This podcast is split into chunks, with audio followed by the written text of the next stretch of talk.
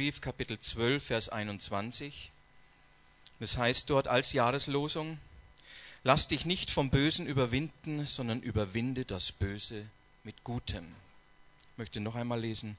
Lass dich nicht vom Bösen überwinden, sondern überwinde das Böse mit Gutem. Ich möchte gerne noch mal beten. Herr Jesus, wir danken dir von ganzem Herzen, dass du uns immer wieder Klarweisung gibst, dass du zu uns redest, dass du ein Gott bist, der sich offenbart und zeigt, auch heute noch, der erfahrbar ist. Herr, und der nicht fern ist, sondern nahe, du lebst sogar in uns. Und wir danken dir für deine Führung und Leitung. Wir danken dir für dein Wort, das du uns gegeben hast, das Geist und Leben ist, Herr. Und du sagst, wenn wir in deinem Wort bleiben, Herr, wird es uns freisetzen. Wir werden die Wahrheit erkennen und es wird uns freisetzen. Und wir danken dir für freisetzende Wahrheit. Herr, auf dass dieses Jahr ein Jahr der Genesung und der Gesundung auf vielen Ebenen wird, der Freisetzung durch die Wahrheit und durch deinen Heiligen Geist.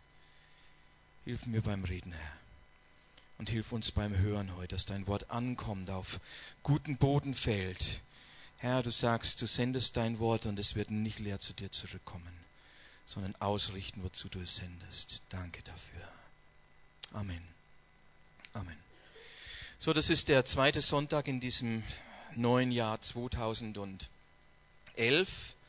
Und äh, heute Morgen ist ganz klar gewesen, die guten Wünsche sind noch nicht zu Ende gekommen, denn wir sehen immer wieder und treffen immer wieder Geschwister, Leute, Freunde, Bekannte, Nachbarn, die wir noch nicht gesehen haben in den ersten beiden Wochen jetzt und denen wir dann natürlich alles Gute zum neuen Jahr wünschen, dass es ein gesegnetes neues Jahr wird.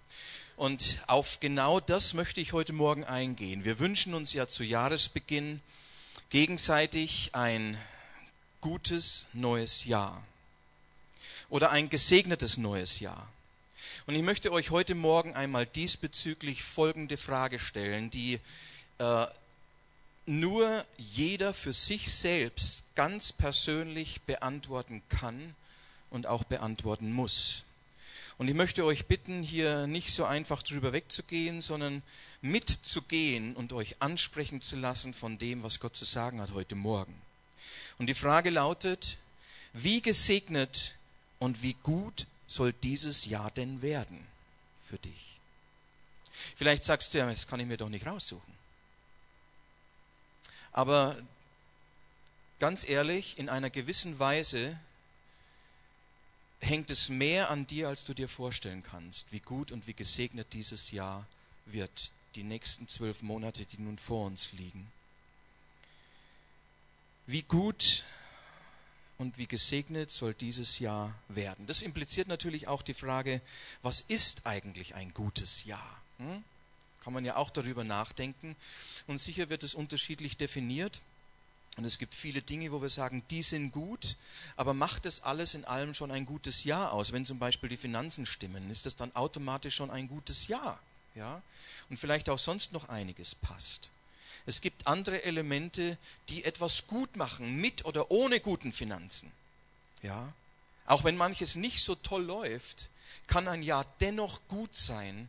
Und das hängt maßgeblich von uns selbst ab, wie dieses Jahr dann für uns und für unsere Lieben, für unsere Familien, für Gemeinde und für Menschen, die mit uns Umgang haben, aussieht.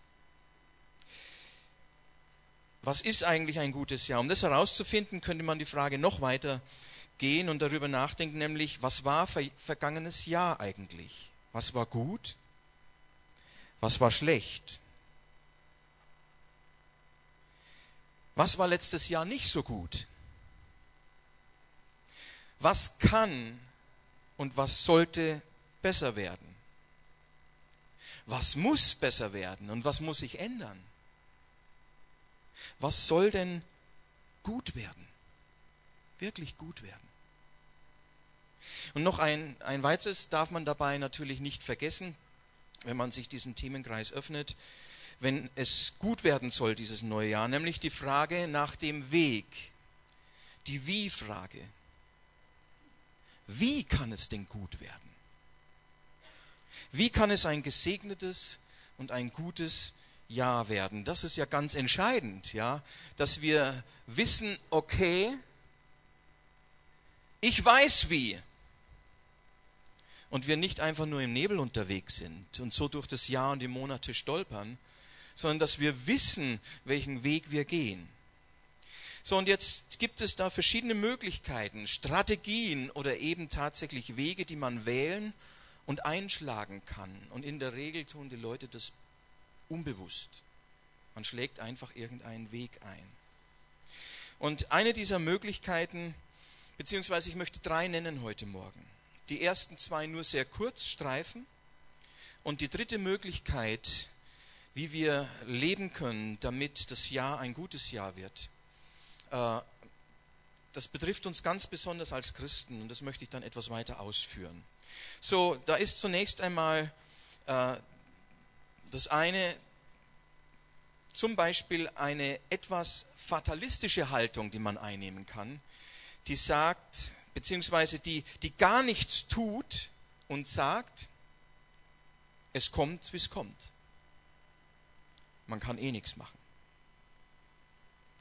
So, und genauso läuft es dann auch bei denen, die diesen Weg bewusst oder unbewusst wählen. Es läuft quasi wie immer. Hm? Auch im neuen Jahr, das dann mit so viel guten Wünschen begonnen hat, bleibt letztlich doch alles beim Alten. Nur, dass nichts besser wird mit dieser Haltung. Dass nichts besser wird. Es kommt, wie es kommt, man kann eh nichts machen. Und dann machen sie auch nichts. Aber das, was kommt, macht etwas mit ihnen. Nämlich, sie werden auch nicht besser. Und es tritt keine Veränderung ein. Und sie bleiben bestenfalls, wie sie sind. Und ob das gut ist, ist fraglich. Eine zweite Strategie, die der ersten ganz ähnlich ist, obwohl sie in der Regel genauso unbewusst gewählt wird, äh, äußert sich in einer ähnlichen Haltung, die eben zum Ausdruck bringt, auf welchem Weg sich jemand befindet letztendlich. Und das ist wirklich auch, das ist schon wahrnehmbar. Man kann das neue Jahr, das doch ein gutes werden soll, oder? Soll's? Soll ein gutes werden, okay? Das ein gutes werden soll, auch dem Zufall überlassen. Kann man auch machen. Und dann am Ende sagen, wenn es einigermaßen gelaufen ist, Glück gehabt. Schwein gehabt. Es hätte schlimmer kommen können. Hm? Nun, ob das schon gut ist und ob es tatsächlich besser ist, ist auch die Frage. Ob sich etwas zum Guten verändert hat, ist fraglich mit dieser Haltung. Wahrscheinlich nicht. Es geht rauf und runter. Es ist einfach alles Zufall letztendlich. So, und wir sind schon beim dritten Weg heute Morgen, den ich aufzeigen möchte. Und der klingt jetzt vom Anspruch her zunächst wirklich gut und richtig. Und darum geht es ja auch, dass wir den richtigen Weg wählen, wenn wir vorwärts gehen. Aber in der Praxis gibt es dabei häufig Missverständnisse, wie das zu verstehen ist, wenn jemand sagt, ich überlasse alles dem Herrn. In Klammern, er wird es schon richten. Hört sich super an zunächst einmal. Und da ist auch wirklich etwas dran. Und darum geht es tatsächlich. Alles dem Herrn zu überlassen ist wirklich gut. Aber was bedeutet das eigentlich? Was heißt das eigentlich? Mit was muss ich dann rechnen? Und welche Rolle spiele ich dann dabei überhaupt noch, wenn ich alles dem Herrn überlasse? Wenn alles in seiner Hand liegt? Wie ist das zu sehen? Das muss man schon einmal definieren, um zu verstehen, was geht hier eigentlich vor sich, wenn ich so etwas sage. Und was heißt das, wenn ich tatsächlich alles in seine Hände lege und ihm alles überlasse? Nun, es bedeutet jedenfalls nicht, dass der Herr jetzt alles für mich macht. Hm, wer das meint, ist auf dem Holzweg. Wenn ich sage, ich überlasse alles dem Herrn, bedeutet es das nicht, dass der Herr jetzt alles für mich macht und ich eben dadurch aus dem Schneider bin, da ja jetzt er die Verantwortung quasi für das hat, was geschieht oder für das, was auch nicht geschieht und ob es gut wird oder zumindest besser oder auch nicht. Ich fürchte aber, dass manche das genauso sehen, unbewusst. Sie tragen die Verantwortung nicht mehr. Und sie gebrauchen den Herrn als jemand, der dann eben die Verantwortung übernimmt, auch für das, was eigentlich ihre Aufgabe wäre. So, wer das darunter versteht, wenn er sagt, ich überlasse alles dem Herrn, lebt möglicherweise mit einem Trugbild, das auch nichts anderes ist wie irgendwie so ein christlicher oder frommer Fatalismus, der aber das Wesentliche völlig außer Acht lässt denn wenn wir dem Herrn wirklich alles überlassen und beten, dein Wille geschehe, dann hat er natürlich auch das Sagen und er kann dir dann sagen, wenn er alles tun darf, was du tun sollst, um das Gute zu fördern. Und sei sicher, dass er manches mitteilt und manches sagt. Und du musst nicht stundenlang beten, um den Willen Gottes herauszufinden, sondern es ist ganz klar geschrieben, um was es geht. Hm? Was unser Teil ist in der ganzen Geschichte, dass es gut wird. Denn das Gute fällt nicht einfach vom Himmel. Gott hat so viel Gutes getan, er hat uns gesegnet über Bitten und Verstehen, hat er schon getan. Aber das, worauf es jetzt ankommt und worüber wir reden, fällt nicht einfach vom Himmel, sondern, sondern es kommt nicht, das kann ich dir versprechen, es kommt nicht ohne dein Zutun.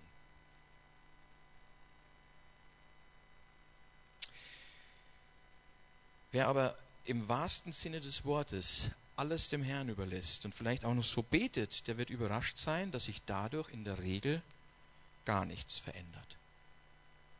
Gar nichts.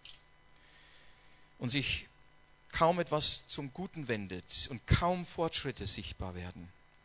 Eine Entwicklung zum Besseren, zum Guten, die bleibt dann häufig aus. Kann das sein? Obwohl wir alles Gott überlassen haben? Doch. Ihr Lieben, ich bin sehr überzeugt, dass die allermeisten Christen wirklich gut anfangen. Sie tun die ersten Schritte und gehen vorwärts mit dem Herrn. Sie sind begeistert von ihm. Sind begeistert und es ist auch klar, sie erleben Gott in ganz besonderer Weise. Gott umsorgt sie und segnet sie. Sie, sie fühlen sich und sind auch total reich beschenkt. Es ist eine Situation, wo sie Gott in ganz besonderer Weise erleben. Die ersten Wochen, die ersten Monate, vielleicht das erste Jahr. Dass sie das erleben, was ein kleines Kind erlebt. Dasselbe wie eine Mutter mit ihrem Neugeborenen einfach tut. Es wird umsorgt.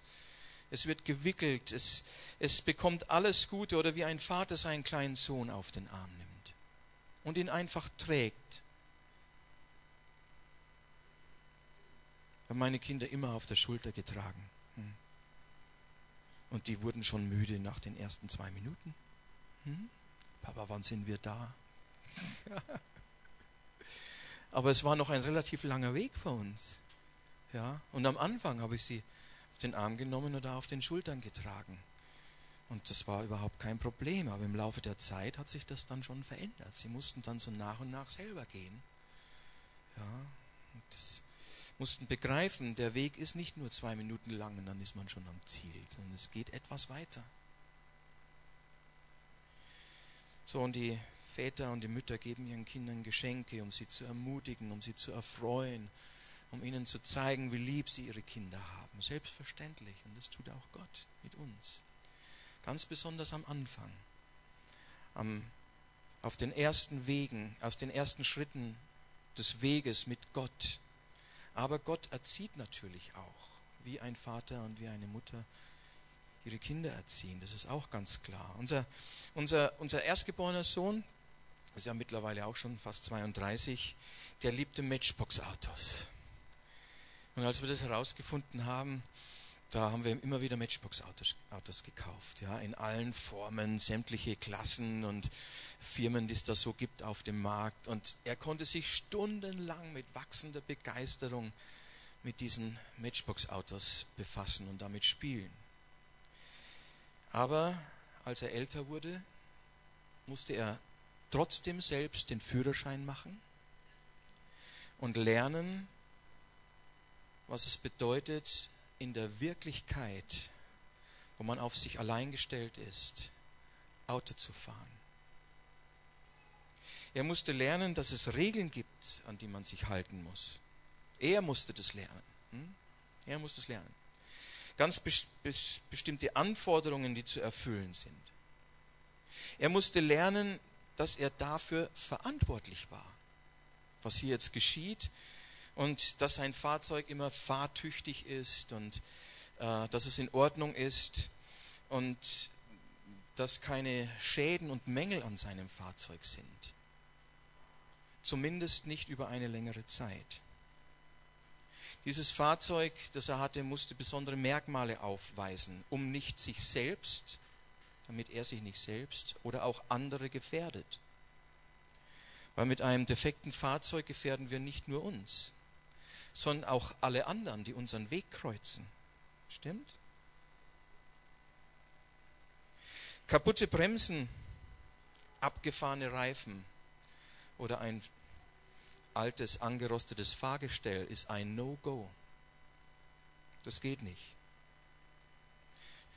Stellt ein Sicherheitsrisiko dar, ein hohes.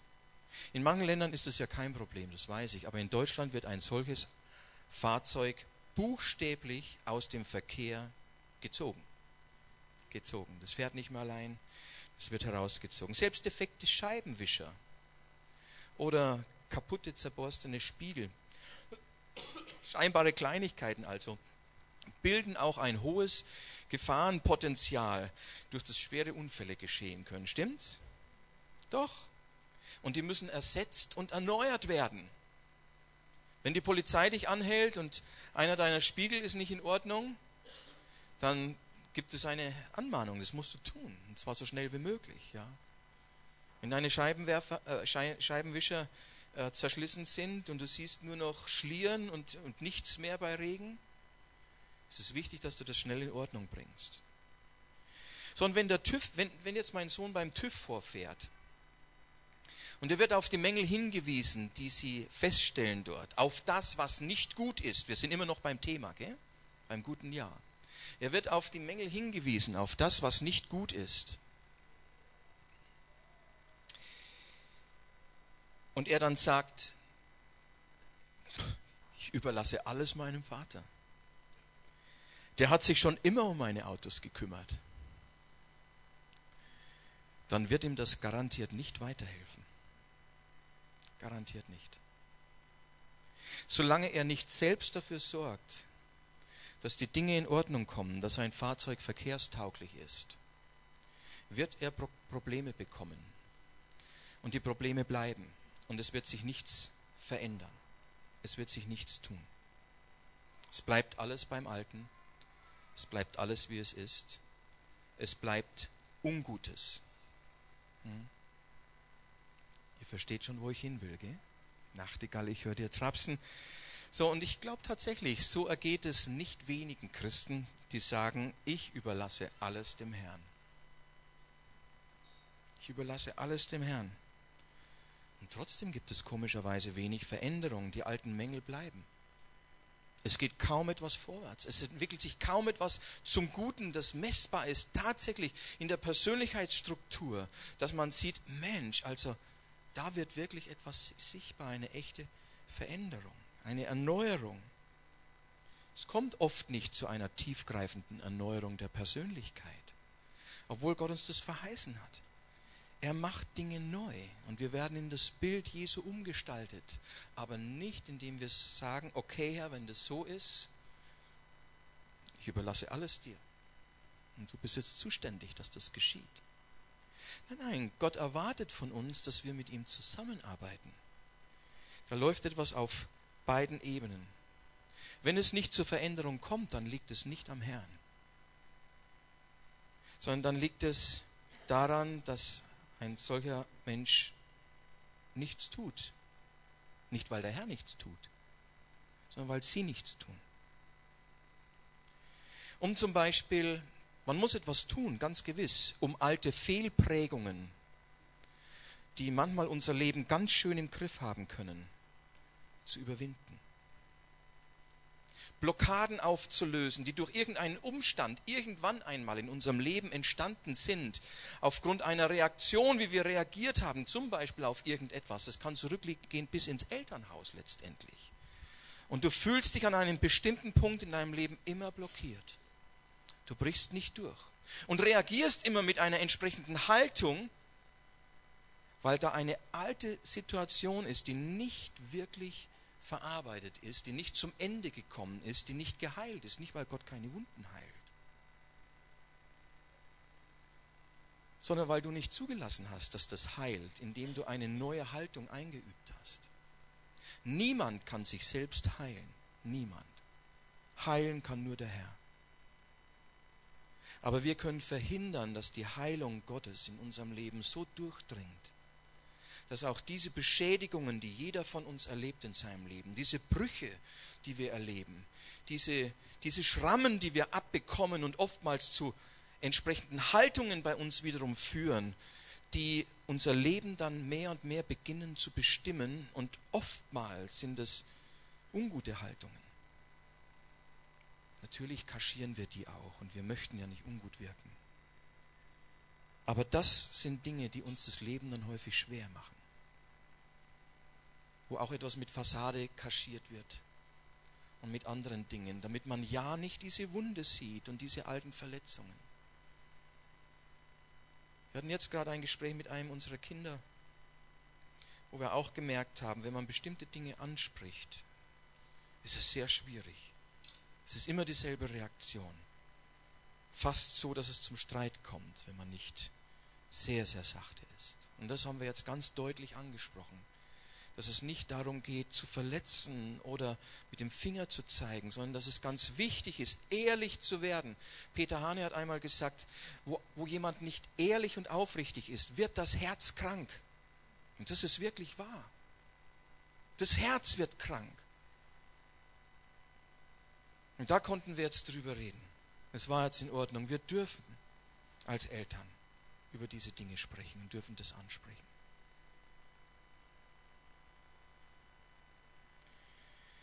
Blockaden, Ängste auflösen, die vielleicht schon lange da sind, wo man gar nicht mehr genau spürt, was es eigentlich ist letztendlich. Ja. Last but not least eben diese alten Wunden und Verletzungen, die früher einmal geschlagen wurden und die oft schon im Elternhaus zugefügt wurden oder im Umgang mit mit Vorgesetzten in der Schule oder was weiß ich, oder auch Freunde, die einen schwer enttäuscht haben oder was es auch immer sei, Ungerechtigkeiten, die man erlebt hat und die uns immer bewusst oder unbewusst irgendwie zu schaffen machen und dann, wenn wir nicht acht geben, unser Verhalten bestimmen, wenn wir in ähnliche Situationen geraten. Und wir lassen dann dadurch, wenn wir immer ähnlich reagieren, nicht zu, dass diese Dinge abheilen. Die Heilung ist hier. Aber es heilt einfach nicht richtig ab.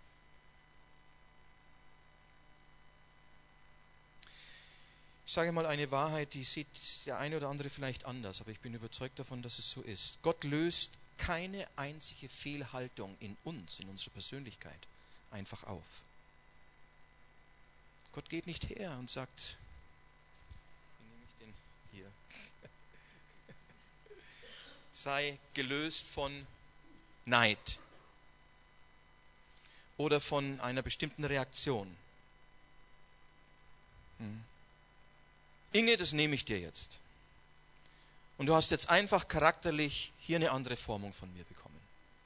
Nein, nein, das tut Gott nicht. Gott löst keine einzige Fehlprägung in unserem Leben auf, sondern er erwartet von uns, dass wir zunächst einmal ehrlich uns selber und ihm gegenüber, diesen Dingen gegenüber sind und dann durch entsprechendes Handeln unsererseits eine neue Prägung bekommen, in eine neue Prägung hineinwachsen, eine neue Prägung einüben, das muss eingeübt werden. Charakter, Persönlichkeit ist nicht etwas, was wir von Gott einfach so bekommen dann, ja, sondern er beginnt mit uns gemeinsam unseren Charakter, unsere Persönlichkeit zu verändern, umzubilden, aber nur insoweit wir mitgehen und uns in seinem Licht bewegen, vorwärts bewegen als Kinder des Lichts, die gelernt haben, Gott, ich bin ja getragen von dir, ich muss ja gar keine Angst haben.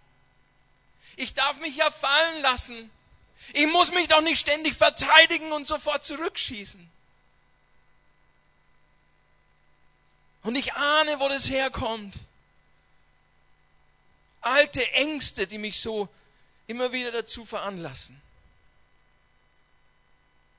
So, und wenn das geschieht, wenn ich beginne nicht mehr so zu reagieren, wie ich immer reagiert habe, sondern die Dinge stehen lasse und lerne, es gelingt nicht jedes Mal und auf Anhieb, sondern es ist auch ein Lernprozess und ein Wachstumsprozess. Neu in der Art zu reagieren, wie Gott mir zeigt, wie ich reagieren kann auf solche Dinge, entsteht diese neue Prägung. Ihr Lieben, für die Entrümpelung unseres Lebens müssen wir immer noch selber sorgen. Wir sind zuständig dafür. Der Herr gibt uns absolut die nötigen Mittel dazu. Und zwar überbitten und verstehen. Wirklich. Eben gerade durch seine Gegenwart in unserem Leben, durch seine Annahme. Wir sind angenommen in dem Geliebten und wir sind getragen und wir dürfen uns wirklich bergen in ihm. Und aus diesem Schutz heraus darf ich meine eigen aufgebaute Schutzmauer niederreißen, fallen lassen und darf es wagen, mit ihm zusammen in sein Licht zu treten und auch in meinen Beziehungen darf ich so sein, wie ich wirklich bin. Auch auf die Gefahr hin, dass ich erneut vielleicht sogar verletzt werde.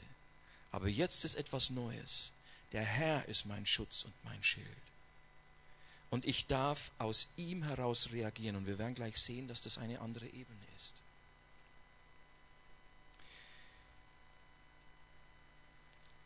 Anpacken müssen wir es aber dennoch selber.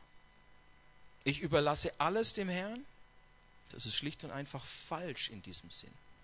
Es gibt Dinge, da sagt mir der Herr hier, das musst du machen. Das musst du machen. Manche Christen scheinen tatsächlich nicht genau zu wissen, was der Job des Herrn ist und was ihre Aufgabe ist. Und das darf man nicht in einen Topf werfen. Es gibt schon einen Unterschied zwischen ihm und uns. Norbert Blüm hat einmal gesagt, bitte um Gottes Segen für deine Arbeit, aber erwarte nicht auch noch, dass er sie für dich tut. Hm? Ist wirklich wahr? Oder nur für Veränderung zu beten, ist auch eine Sackgasse. Und am Ende dieser Sackgasse erlahmt auch noch das Gebet. Und vielleicht ist es tatsächlich einer der Gründe, warum so viele Gläubige so Mühe haben mit dem Gebet, wo man den Eindruck hat, es ist ja fast erstorben, weil sie gebetet haben und es, der Herr hat einfach nicht reagiert, so wie sie sich es vorgestellt haben. Und es kam nicht so, wie sie gedacht haben. Und dann lässt man nach im Gebet. Aber der Fehler dabei ist, dass es nicht darum geht, nur zu beten für die Dinge, sondern auch entsprechend zu handeln, wie ich gebetet habe. Es ist ein sinnloses Gebet, dem, dem Herrn zu sagen, Herr, bitte mach, dass ich dies und jenes tue. Das tut er sowieso. Er wirkt das Wollen und das Vollbringen in uns. Wir müssen uns darauf einlassen, zu vollbringen, was er uns vorgelegt hat, die Schritte zu gehen im Glauben. Ja. Er macht es nicht in dem Sinn, dass er meine Füße und Hände und meinen Mund bewegt. Er sagt mir, tu das jetzt. Ich muss nicht beten, Herr, mach das ich. Ich habe dir gesagt, mach's. Warum tust du es nicht? Warum tust du es nicht? Bin ich dein Angestellter, dass ich mach das du?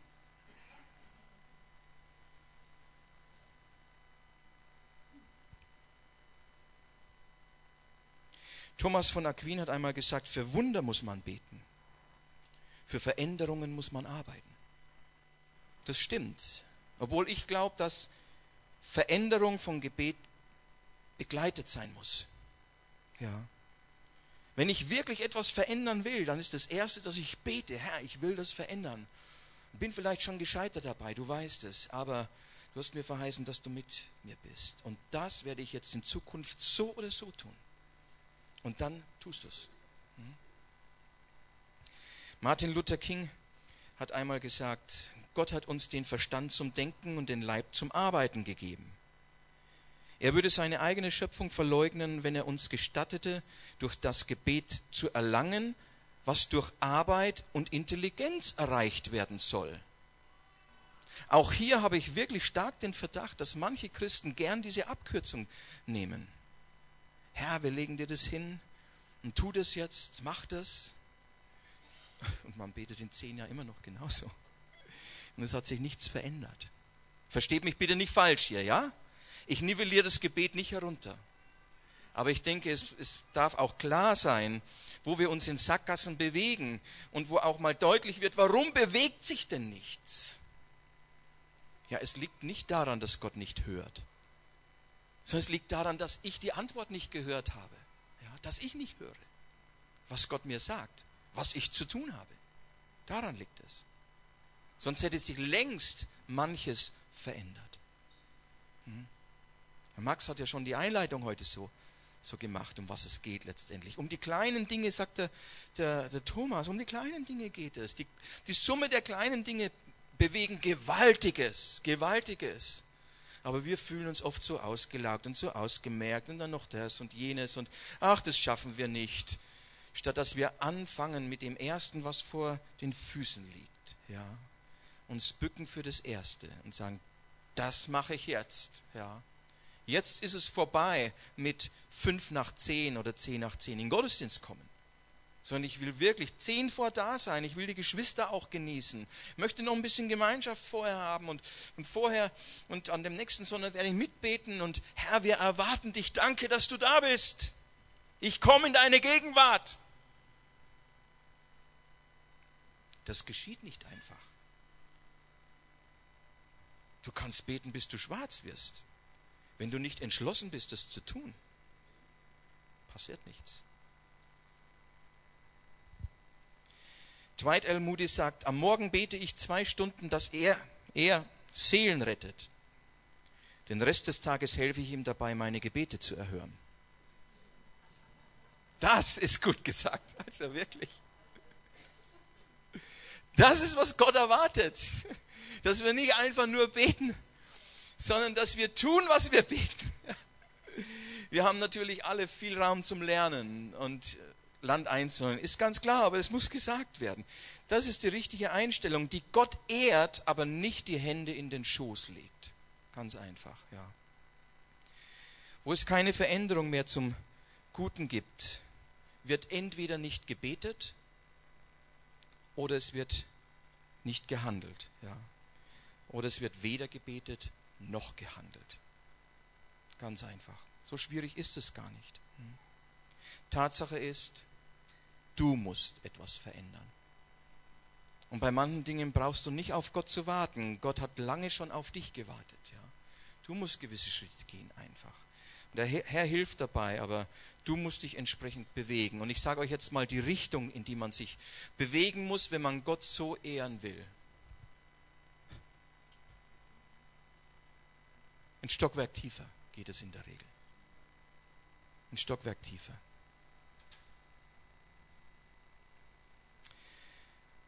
Wenn du dich bewegst in die richtige Richtung, dann beginnt es damit, dass du dich demütigen musst. Kein beliebtes Wort. Sich zu demütigen. Nicht beliebt. Was heißt es, sich zu demütigen?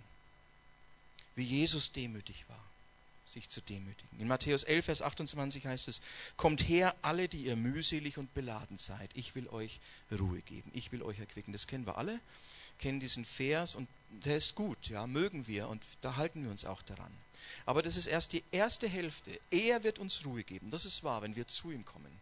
Aber dann heißt es weiter, nehmt auf euch mein Joch und lernt von mir. Und jetzt sagt er auch gleich, was es zu lernen gilt, von ihm. Damit das eintrifft, was wir erwarten. Denn ich bin sanftmütig und von Herzen demütig. Von Herzen demütig. So, so wenn ihr das lernt, werdet ihr Ruhe finden für eure Seelen. Also hier spricht es davon, dass er demütig ist. Und zwar von Herzen. Das heißt nicht erzwungen. Er hat es als etwas ganz Besonderes, hält er in Ehren, demütig zu sein. Das ist etwas ganz Wesentliches in seinem, in seinem, in seinem Herzen, in seinem Wesen. Ja? Demut. Erstaunlich. Gott, der der Höchste ist, ist gleichzeitig von Herzen demütig. Demut, sich demütigen oder auch sogar gedemütigt werden, dazu haben wir natürlich als, als Menschen jetzt zunächst einmal ein eher ambivalentes Verhältnis. Ja, wir haben da Mühe damit. Eines Teils spüren wir schon das Gute. Demut ist etwas wirklich Gutes. Das spüren wir, selbst wenn wir vielleicht wenig Ahnung davon haben. Ja, wir sind immer noch bei dem guten neuen Jahr. Ja. Wir spüren das, aber andererseits wehrt sich auch etwas in uns dagegen, sich zu demütigen oder gar gedemütigt zu werden. Das wollen wir natürlich nicht. Das liegt uns nicht. Doch ist dann das, was uns liegt, wirklich gut? Wenn Demut echt gut ist und die liegt uns nicht, uns liegt etwas anderes, ist dieses andere dann gut? Kann das gut sein?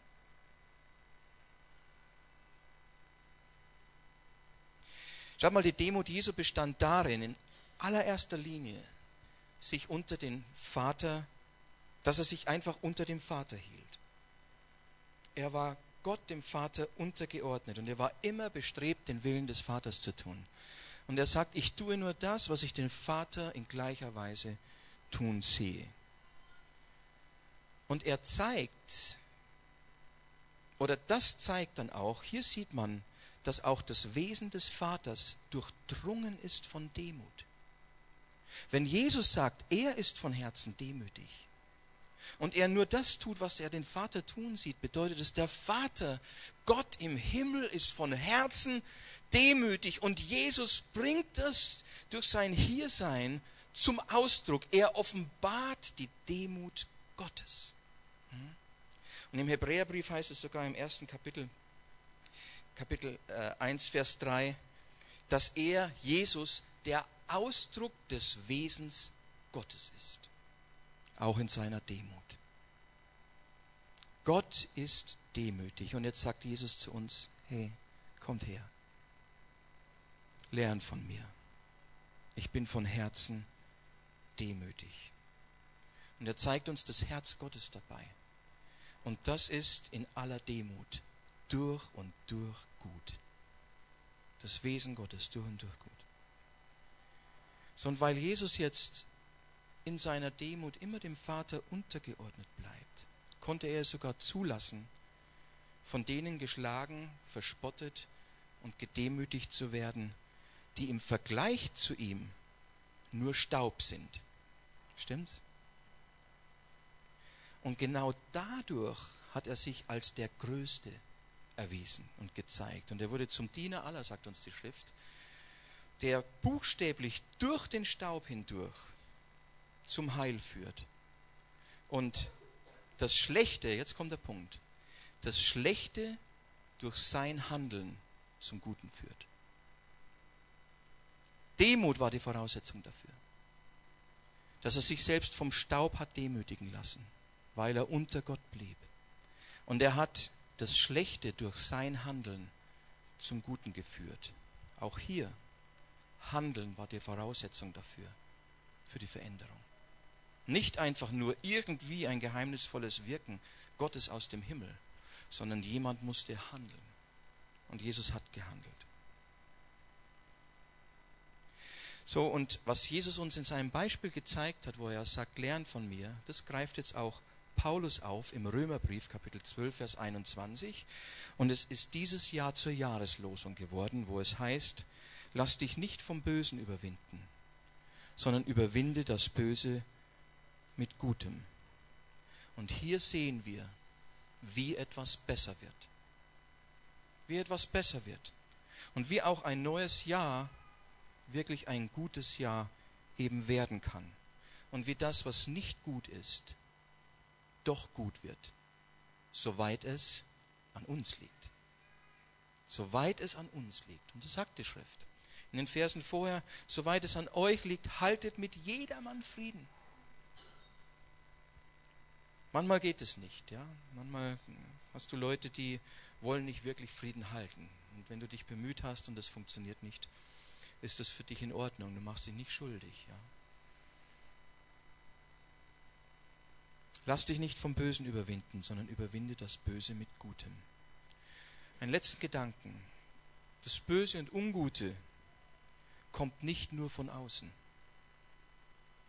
sondern hat auch durchaus mit uns und mit unseren eigenen Fehlhaltungen zu tun, in denen wir immer wieder reagieren oder in der Gefahr stehen, so zu reagieren. Und das ist auch damit gemeint. Unser eigenes Fahrgestell,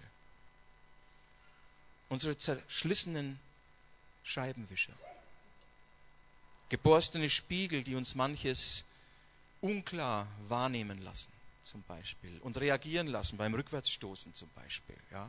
Bums, oh, habe ich nicht gesehen. Ja, ja, es liegt am kaputten Spiegel. Irgendwas ist nicht in Ordnung. Hm?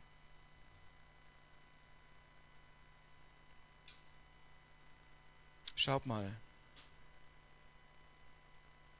Jesus konnte aus einem Grund das Böse überwinden. Weil er demütig war. Und weil er in allem, was er tat, immer dem Vater untergeordnet blieb weil er unter dem Vater blieb. Deswegen konnte er auch in jeder anderen Situation demütig sein, obwohl er die Macht gehabt hätte, auch ganz anders zu reagieren.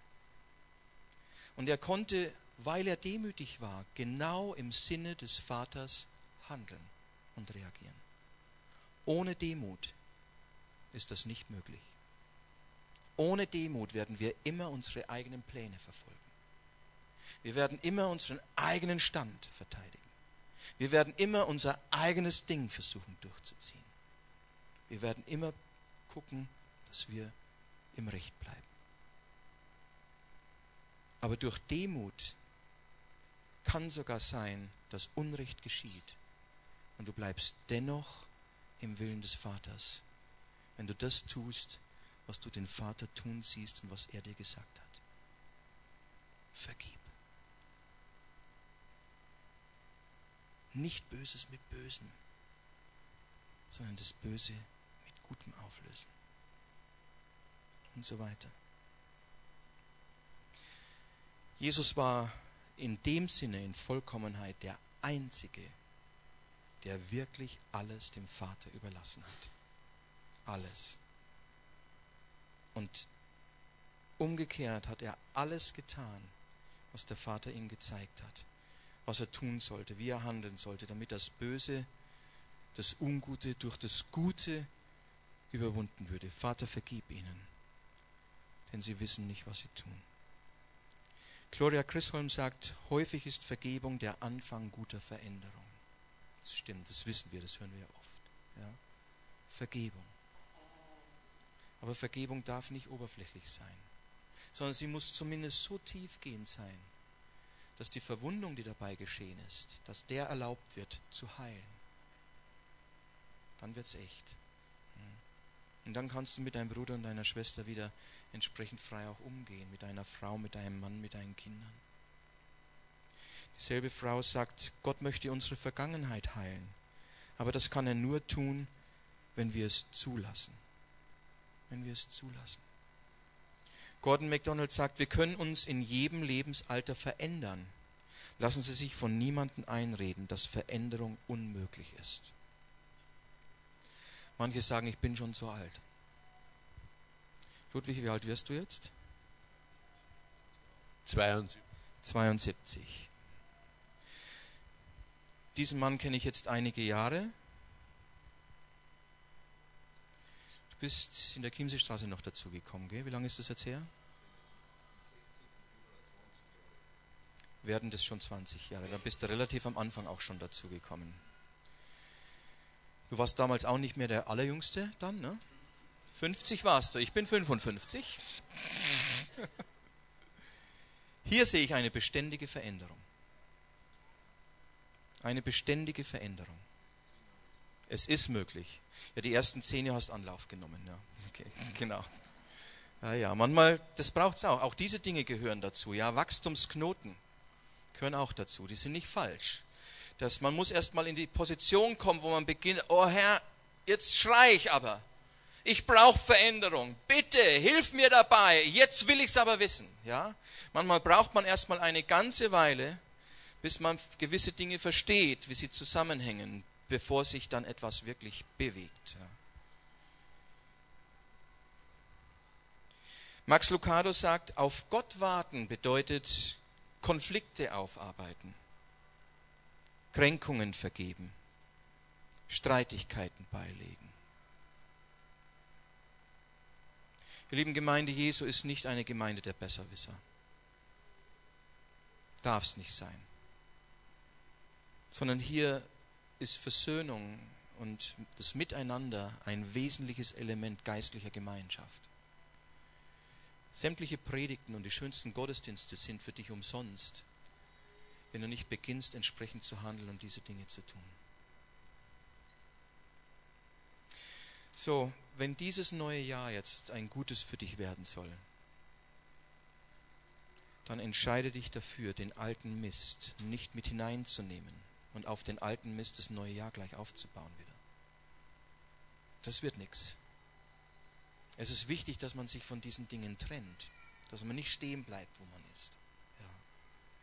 Deine Ressentiments, die du in dir trägst, Verurteilungen, herunterschauen auf jemanden oder was es auch immer ist, Geiz, Neid, keine Ahnung, ja, womit so der Einzelne kämpft. Jeder muss das für sich selber wissen und entscheiden diese Dinge loszulassen. Im 1. Petrus 5, Vers 5 heißt es, demütigt euch nun unter die mächtige Hand Gottes, damit er euch erhöhe zur rechten Zeit, denn Gott widersteht den Hochmütigen. Hier ist der Punkt, warum nichts vorwärts geht. Gott ist der Widerstand. Du betest und betest und Gott leistet dir Widerstand, kann das sein, ja.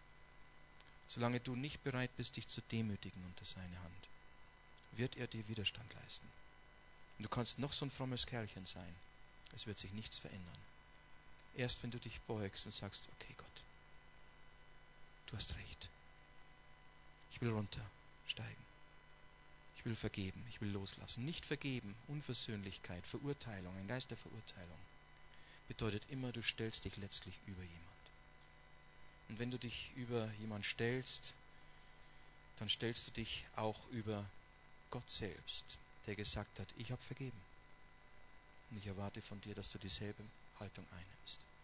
Und erst wenn du das tust und dich unter die mächtige Hand Gottes beugst,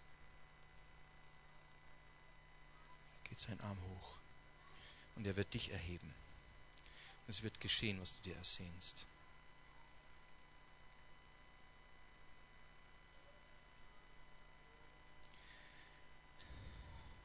Da der erste Teil jetzt doch relativ lang gedauert hat, bleibt nicht mehr so viel Zeit. Aber ich möchte dennoch jetzt diesen Moment wahrnehmen und alle diejenigen bitten, die wirklich etwas verändern möchten, kurz nach vorne zu kommen. Und das mit diesem Vorwärtsbewegen ausdrücken. Ich will gewisse Dinge verändern. Ich will es tun. Gott hilft dir dabei, aber ich will es tun. Ich möchte, dass diese alten Verletzungen endlich abheilen. Ich möchte, dass die oder, diese oder jene Reaktion nicht mehr so bleibt, sondern dass ich lerne, anders zu reagieren. Ich brauche und möchte eine veränderte Prägung in meinem Leben. Ich will nicht immer wieder hängen an denselben Dingen.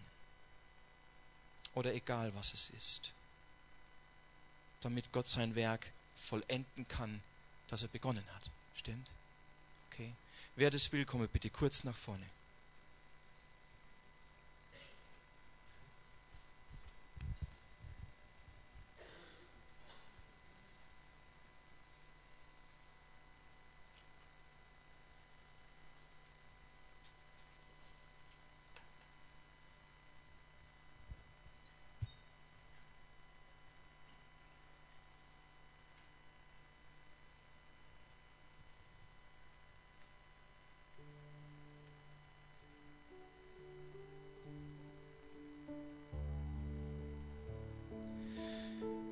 Weiß, dass jeder seine verborgenen Kämpfe kämpft.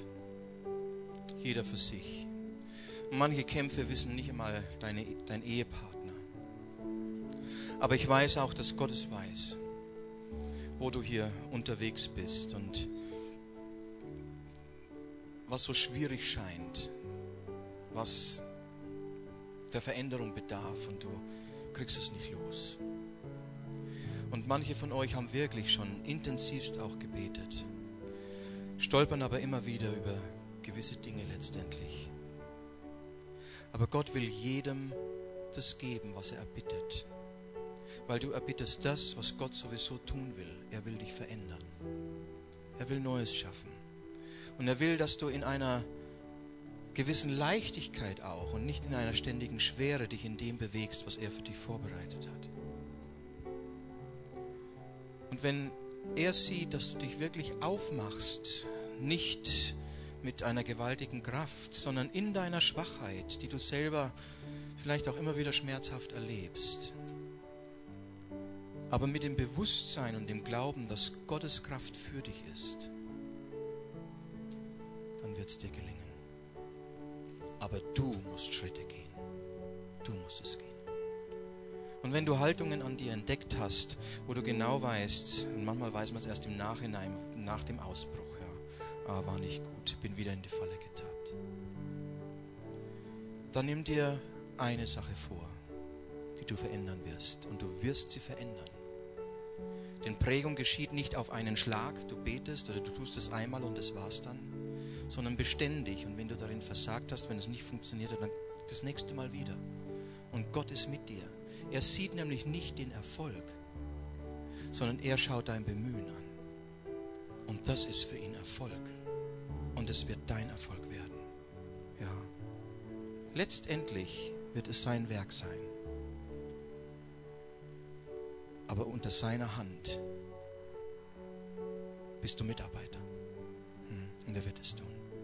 Schließ mal deine Augen. Vater, wir danken dir von ganzem Herzen, dass du immer Gutes im Sinn hast. Herr, uns niemals überforderst, Dinge zu tun, die wir nicht können, sondern du gibst uns alles an die Hand, Herr, damit wir das tun, Herr, was wir wirklich können. Und ich bete für uns alle heute Morgen, Herr, für die Geschwister, Herr, und ich nehme mich da auch mit hinein, dass wir Leute sind, die an deiner Hand und unter dir den Weg gehen, den du für uns vorbereitet hast. Und dass dort, wo wir Mühe haben und wo Dinge sind in unserem Leben, wo wir Brüche erleben, Blockaden erleben, Reaktionen erleben an uns selber, die nicht gut sind, dass die verändert werden durch das, was du uns zeigst, dass wir das tun einfacher. Herr, dass wir nicht wieder auf die Palme gehen, nicht wieder uns ärgern, nicht wieder zurückschießen, nicht lästern. Herr, unseren, uns, unsere Lippen und unser Mund lernen in Zaum zu halten an der Stelle und in der rechten Weise reagieren, milde sind. Jesus, du sagst, du bist sanftmütig und von Herzen demütig. Und du willst, dass diese selbe Eigenschaft in uns mehr und mehr zum Vorschein kommt. Und Vater, wir nehmen das jetzt für uns an. Jeder Einzelne, Herr. Wir wollen Leute sein, die sich in Demut auch bewegen, weil sie sich unter dich beugen, weil sie dich anerkennen als, als Gott und Herrn, der nicht unser, unser Befehlsempfänger ist sondern von dem wir Weisung empfangen, was wir tun sollen. Danke dafür. Jesus, danke dafür, dass Demut nichts ist, Herr, was mit Krampf verbunden ist, sondern dass es das Schönste ist, dir untergeordnet zu sein, deinen Willen zu tun. Du sagst, deine Speise ist es, den Willen zu tun, dessen, der dich gesandt hat, damit du tust, was er dir gesagt hat, Herr. Und Vater, wir wollen in mehr und mehr in dasselbe hineinkommen, dass es unsere Speise ist, deinen Willen zu tun. Herr, dass wir uns nicht immer wieder berauben lassen, weil wir andere Speisen zu uns nehmen, andere Reaktionen, unseren eigenen Willen verfolgen, sondern dass wir uns in Demut vorwärts bewegen. Herr, und segnen diejenigen, die uns fluchen. Wohlmeinend sind, Herr, dort, wo über uns keine Wohlmeinung ist. Danke dafür. Danke, Jesus.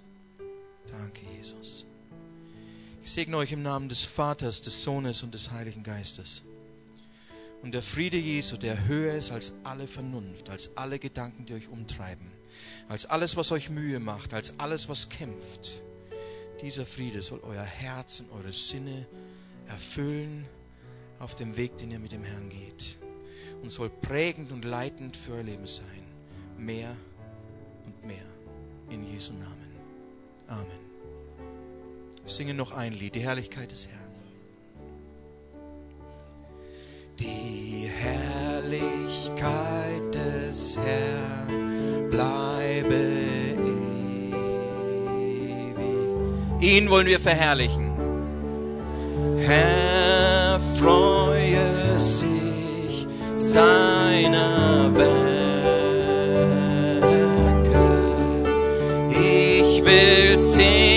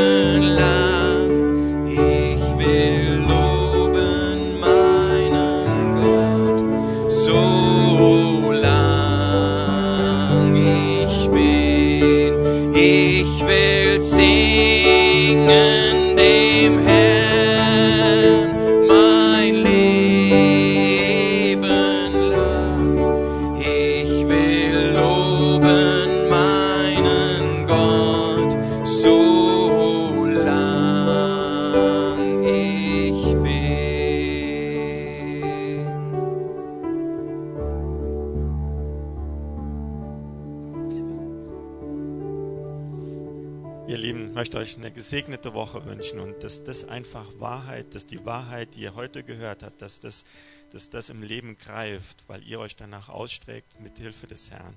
Ich möchte euch eine gute Woche wünschen und wir sehen uns nächsten Sonntag 10 vor 10. Bis dann. Ciao.